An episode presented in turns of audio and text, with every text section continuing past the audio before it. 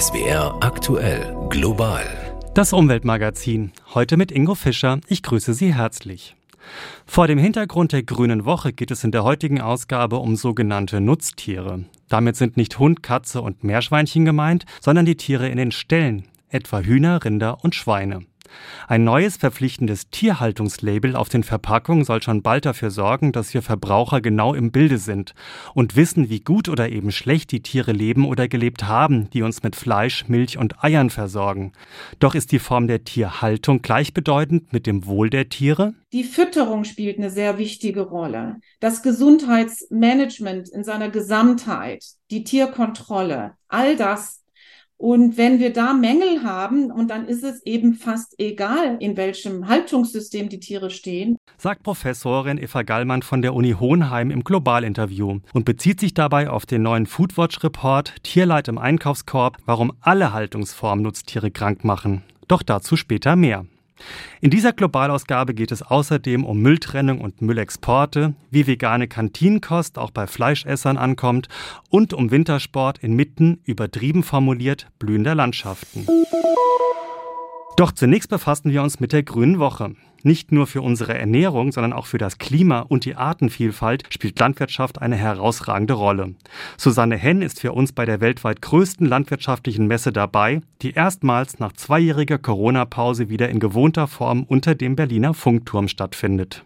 Mit rund 300.000 Besuchern rechnen die Veranstalter der Grünwoche bis zum 29. Januar und die erwarte, so Christian von Bötticher, Vorsitzender der Bundesvereinigung der deutschen Ernährungsindustrie, Geschmack, Spaß am Essen, an Lebensmitteln, Ausprobieren vom Neuem, Testen von alten Gewohnheiten aus anderen Regionen. Das soll Spaß machen. Und für diesen Spaß habe sich die Ernährungsindustrie einiges einfallen lassen, so Bötticher weiter. Es gebe trotz aller Schwierigkeiten der letzten Jahre eine ganze Palette an Innovationen, passend zur Ausrichtung der Grünen Woche. In diesem Jahr sind die Themen Nachhaltigkeit und Klimaschutz der grüne Faden für unsere Veranstaltung. Betont der Kaufmann von der Messe Berlin. Denn trotz guter Laune, die Schwierigkeiten sind da. Ukraine-Krieg, Energiekrise, Inflation. Und das alles habe eine Entwicklung zur Folge, so Bauernpräsident Joachim Ruckwitt, die ihm Sorge bereite. Tierwohlware, Bioware bleibt zum Teil eben im Regal liegen. Viele Menschen griffen wieder zu den günstigsten Lebensmitteln. Das könne er zwar verstehen, wenn das Geld wirklich knapp sei, aber immer noch könnten sich genug Menschen die hochwertigeren Produkte eigentlich leisten. Eine Transformation der Landwirtschaft hin zu mehr Nachhaltigkeit sei aber nur mit den Verbrauchern möglich, so Ruckwied weiter. Und auch darum ginge es auf der Grünen Woche. In Anspielung auf das gerade stattfindende Weltwirtschaftsforum in Davos meinte er, Ja, die IGW in Berlin, das ist unser Davos. Und da geht es natürlich um die Frage, wie können wir unsere Ernährung sichern. Doch das ist zu kurz gegriffen, meint Peter Röhrig vom Bund Ökologische Landwirtschaft. Natürlich müsse die Welternährung sichergestellt werden, aber die Lebensmittelwirtschaft insgesamt müsse sich komplett neu aufstellen, weg von der konventionellen Landwirtschaft mit hohem Pestizideinsatz hin zu viel mehr Ökolandbau. Denn Ernährungssicherheit sei nur ein Problem. Die Klimakrise haben wir letztes Jahr sehr deutlich auf den Betrieben wieder gemerkt.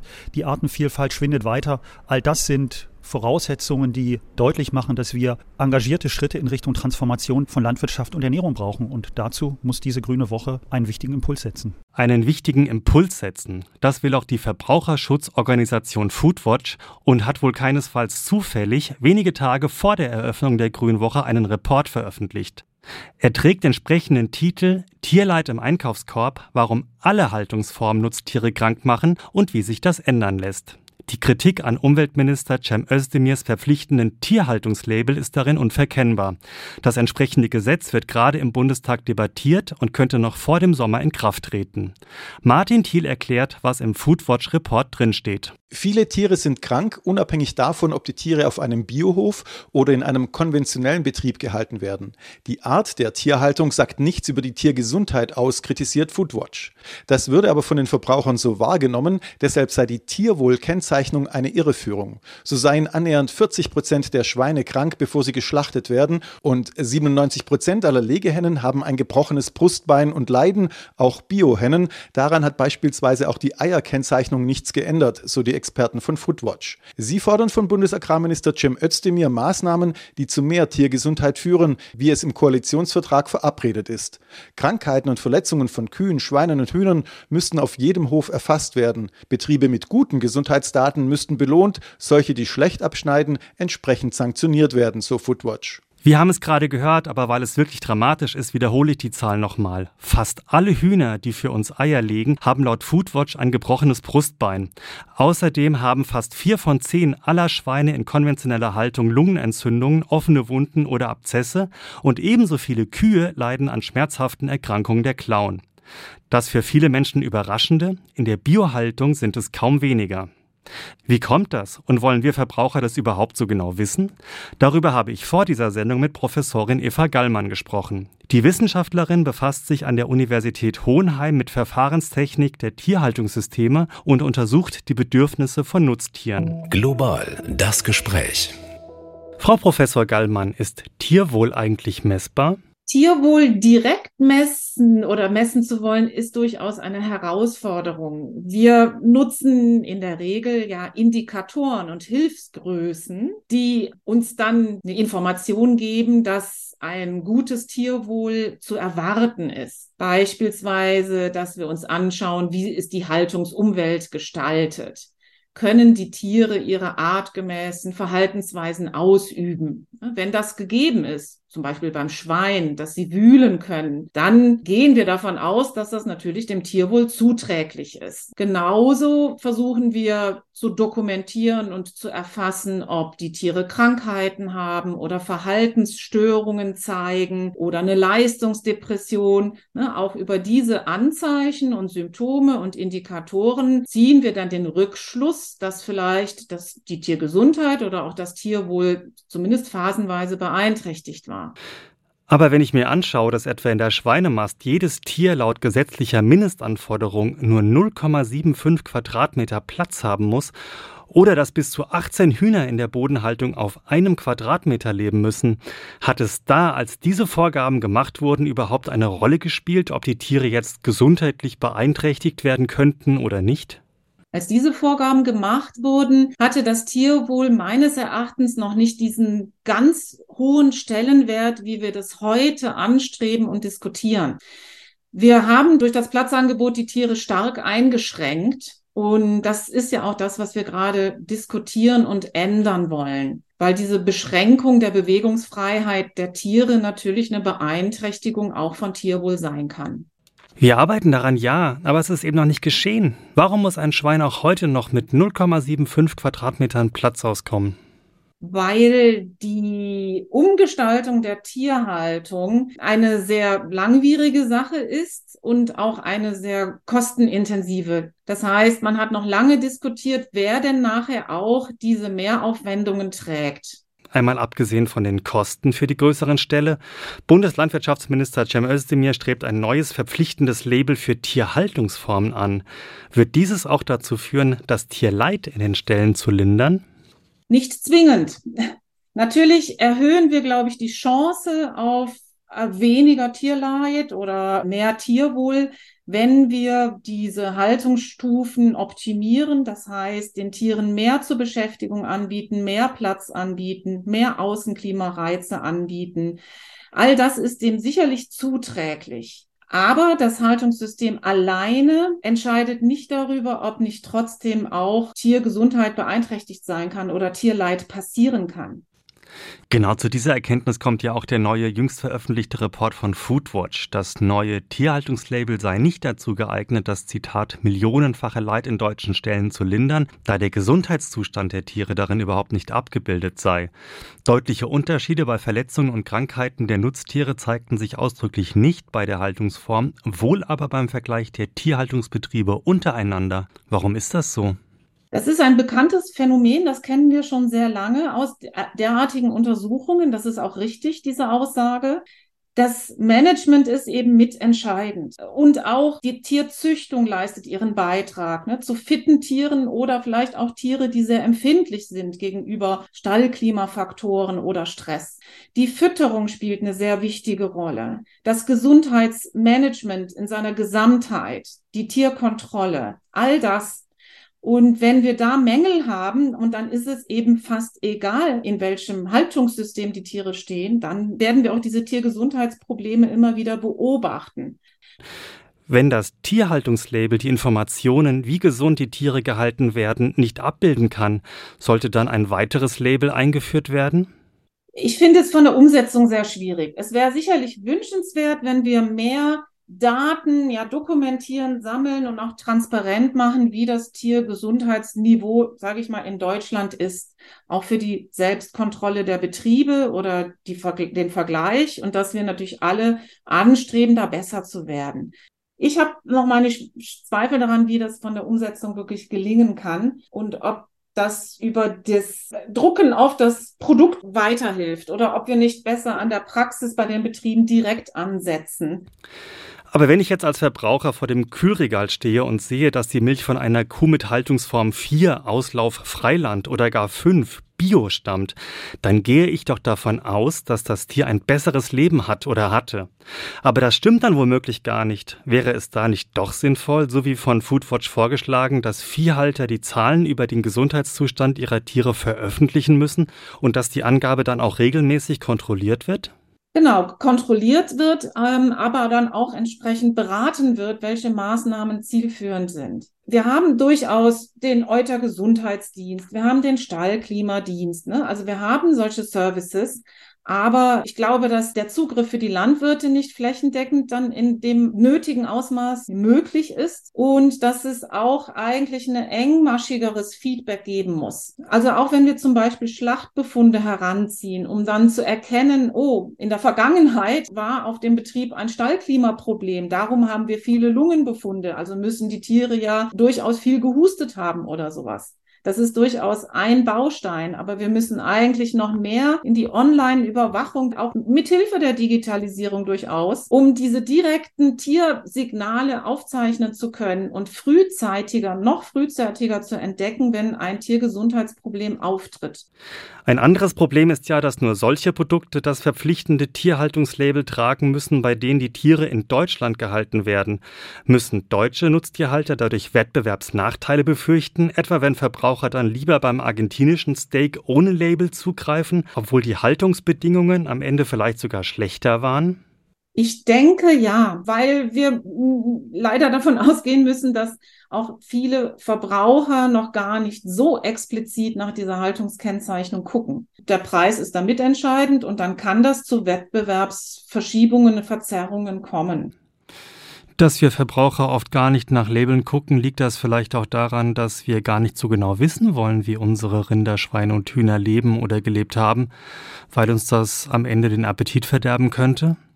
Es gibt eine Gruppe von Verbrauchern, die sehr bewusst äh, sich informieren und da auch ihre Entscheidung treffen. Es gibt aber auch eine große Gruppe von Verbrauchern, die das in dem Detail nicht wissen möchten oder können oder auch diese verschiedenen Kennzeichnungssysteme nicht verstehen oder durchdringen.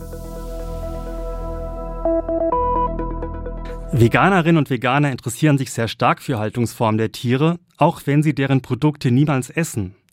Diese Gruppe ist noch verhältnismäßig klein, aber sie wächst so sehr, dass veganes Essen nun auch in immer mehr Kantinen angeboten wird. Derzeit besonders beim Veganuary, ein neudeutsches Wort, das sich kaum aussprechen lässt. Stört das vegane Angebot die fleischessende Mehrheit? Sabine Stör hat sich in einer Mainzer Kantine umgehört. In der Kofas-Kantine ist trotz der Möglichkeit des Homeoffice ordentlich was los. In dem Gebäude des Versicherungsunternehmens in Mainz sitzen noch weitere Unternehmen, deren Mitarbeitende alle die Kantine nutzen. Heute können sie wählen zwischen einem Chili con Carne, einem Fischgericht und einem veganen Veganuary-Gericht mit Linsencurry und Reis.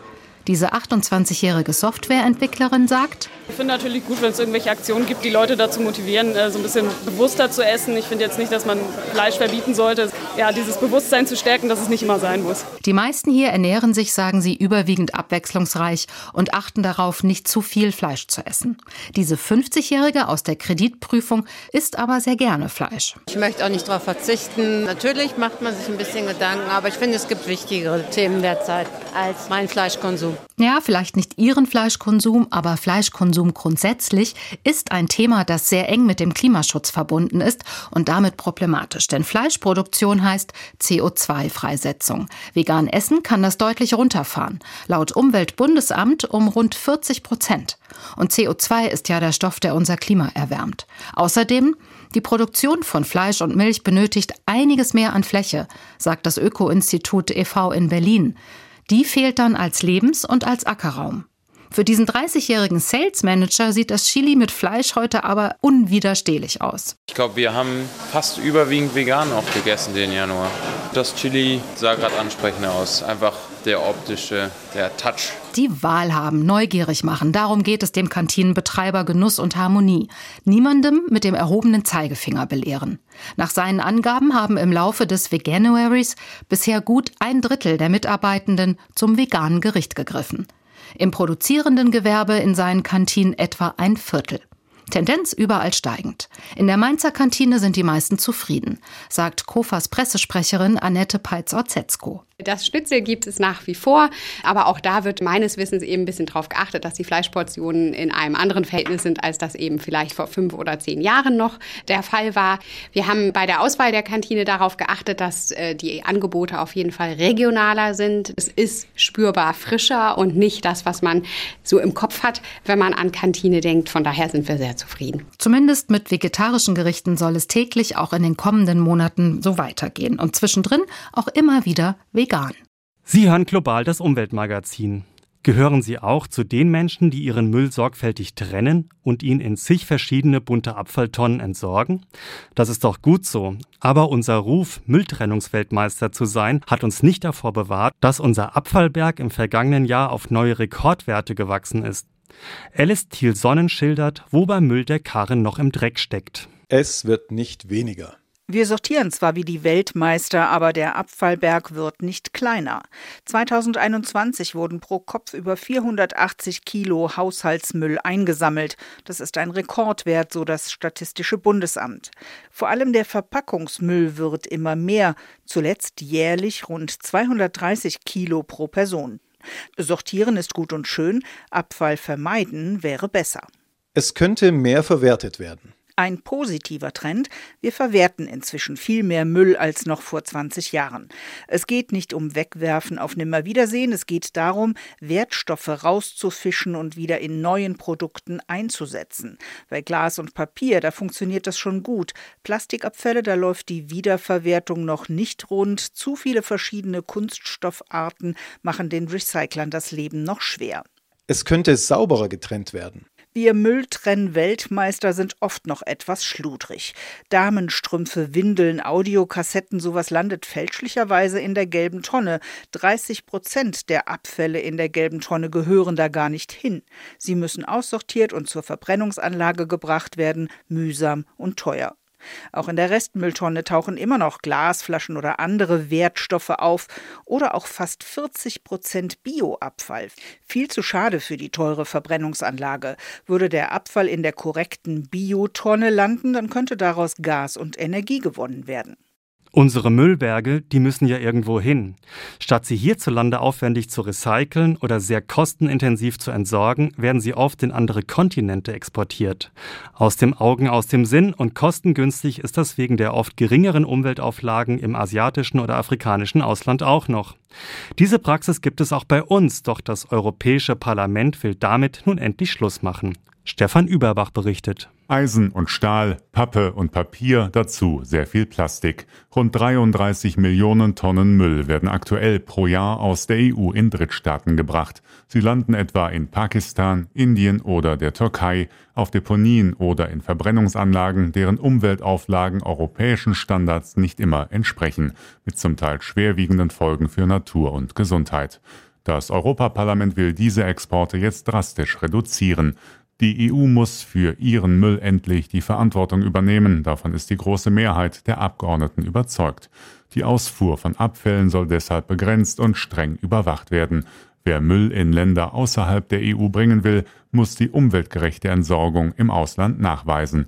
Den Export von Plastikmüll will das Parlament mittelfristig ganz verbieten, damit in der EU weniger Kunststoffe verbraucht und mehr Abfälle wiederverwertet werden. Schärfere Vorschriften und mehr Kontrollen sollen auch den illegalen Handel eindämmen. Die EU-Kommission schätzt, dass die Drahtzieher dieser, wie es heißt, besonders schweren Form der Umweltkriminalität jährlich knapp 10 Milliarden Euro verdienen. Über die Pläne muss das Europaparlament noch mit den Vertretern der 27 Mitgliedstaaten verhandeln. Die haben sich bisher aber noch nicht auf eine gemeinsame Position verständigt. An den Wochenenden sitzen wir derzeit gerne vor dem Fernseher und schauen Sportarten wie Skispringen, Skialpin und Biathlon. Doch im bisherigen Winter vergeht uns die Freude doch sehr stark, wenn wir sehen, dass Schanzen, Loipen und Hänge mühsam mit Kunstschnee oder herangekartem Schnee präpariert werden müssen, während um die Wettkampfstätte herum das Grün der Rasenflächen zu sehen ist. Martin Thiel ist unser Fachmann für Wintersport und im Winter viel unterwegs. Martin, ist das in diesem Jahr eine Ausnahme oder müssen wir uns in Zukunft andere Sportarten suchen? Ja, also dieser Winter ist schon extrem schneearm. Aber es tritt genau das ein, was ja Klimaforscher schon seit Jahren vorhersagen.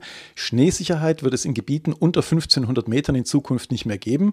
Ich selbst fahre ja seit 20 Jahren immer wieder bei der Vier-Schanzentournee mit, also von Oberstdorf über Garmisch-Partenkirchen nach Innsbruck und Bischofshofen. Das sind hohe Berge, da gibt es viele Skipisten, aber so wenig Schnee wie in diesem Jahr habe ich noch nie gesehen, noch nie erlebt. Zum Teil hatten wir T-Shirt-Wetter, 14 Grad und Sonne beim Neujahrspringen in Garmisch-Partenkirchen. Das war außergewöhnlich, das ist sicherlich auch eine Ausnahme. Es wird auch wieder kalt werden und es wird auch wieder viel Schnee haben, aber der Trend zeigt klar, Wintersport um den Jahreswechsel wird sich verändern müssen, wird sich anpassen müssen. Ja, was heißt das denn jetzt zum Beispiel für Skispringen und Biathlon, die zu den beliebtesten Fernsehsportarten im Winter gehören? Also kein Schnee, kein Winterwunderland, das drückt bei beiden auf die Stimmung, wenn man eben keine verschneiten Berge, keine Loipen, keine Tannen sieht. Was die Sportarten angeht, da ist Skispringen ganz klar im Vorteil. Um eine Schanze zu präparieren, braucht man weniger Schnee. Es ist jetzt schon meist Kunstschnee. Ja, und die Skispringer können zur Not auch auf Kunststoffmatten springen. Also Skispringen kann man zur Not auch ganz ohne Schnee machen. Die Skispringer sprechen ja auch jetzt schon davon, dass sie mehr eine Ganzjahres-Extremsportart sein wollen. Das Wort Winter taucht da gar nicht mehr auf. Die Skispringer sind also bereit, sich anzupassen. Den Fans an der Schanze allerdings, denen fehlt so ein bisschen das Winterfeeling. Und ob der Fernsehzuschauer da mitmacht und sich das auf Dauer anschaut, das muss man sehen. Ja, noch schlimmer trifft es Biathlon und Langlauf. Ohne Schnee wird das hart. Auch da gibt es Wettbewerbe im Sommer auf Rollerski, aber das ist eben nicht das Gleiche und das sagen eben auch die Sportler. Wie wird und muss sich denn dann der Wintersport anpassen? Ja, also darüber wird natürlich fieberhaft nachgedacht, denn es gibt ja Prognosen, dass es in 30 Jahren keine ernstzunehmende Wintersportindustrie mehr geben wird, weil der Winter weg ist. Darüber wollen die Wintersportveranstalter und Tourismusorte natürlich nicht nachdenken. Sie versuchen sich anzupassen. Zum einen wird man den Terminkalender überarbeiten und zuerst dort starten, wo es kalt ist, also in Finnland, Norwegen, Schweden und nicht im Schwarzwald, wo es schon länger schwer ist, im November, Dezember Wettkämpfe auszutragen. Der Schwarzwald und alle Mittelgebirge unter 1500 Meter werden es ohnehin immer schwerer haben mit dem Temperaturanstieg. Jetzt stehen ja gerade Frauenskispringen in Hinterzarten und die nordische Kombination in Schonach auf der Kippe. Das wird sich in Zukunft verschärfen. Das heißt also, die Wintersportsaison wird wahrscheinlich später starten, nicht schon im November. Da mussten ja einige alpine Skirennen abgesagt werden. Der Wintersport wird sich mehr in den Januar, Februar, ja sogar vielleicht in den März, April hinein verschieben. Außerdem wird Kunstschnee immer wichtiger. Auch in den Alpen werden immer mehr riesige Speicherseen gebaut, aus denen dann eben Kunstschnee produziert wird. Aber das sorgt auch für ökologische Probleme. Und wenn es in Zukunft wärmer wird, dann kann man eben auch keinen Kunstschnee mehr produzieren. Also der Wintersport wird es zunehmend schwer haben, auch wenn es immer wieder schneereiche Jahre geben wird. Die Tendenz geht ganz klar zu weniger Weiß in immer höheren Lagen, zu späteren Zeitpunkten im Jahr. Darauf muss man sich einstellen. Ja, und aus dem Wintersport Skispringen wird dann eben ein extrem Ganzjahressport. Alpine und Langläufer haben es da ungleich schwerer. Das war global das Umweltmagazin. Ich hoffe, es hat Ihnen gefallen und dass Sie in der nächsten Woche wieder mit dabei sind. Bis dahin eine schöne Zeit, wünscht Ingo Fischer.